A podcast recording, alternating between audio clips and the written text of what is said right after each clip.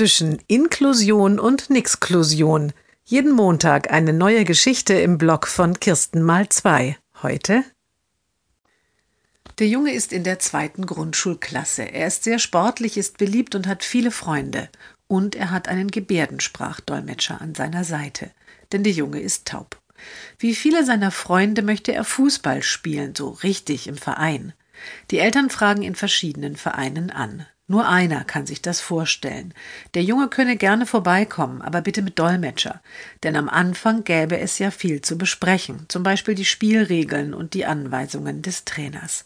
Später könnte man wahrscheinlich auf den Dolmetscher verzichten. Ein paar Grundgebärden könnten dann ja alle lernen. Eine gute Idee finden die Eltern und freuen sich.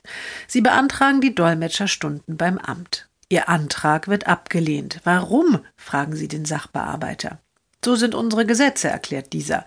Schule ist Pflicht, aber Freizeitaktivitäten sind wie Ehrenämter. Kann man machen, muss man nicht machen. Und dann sagt er noch, schicken Sie Ihren Sohn doch auf eine Gehörlosenschule. Da kann er ja auch Fußball spielen.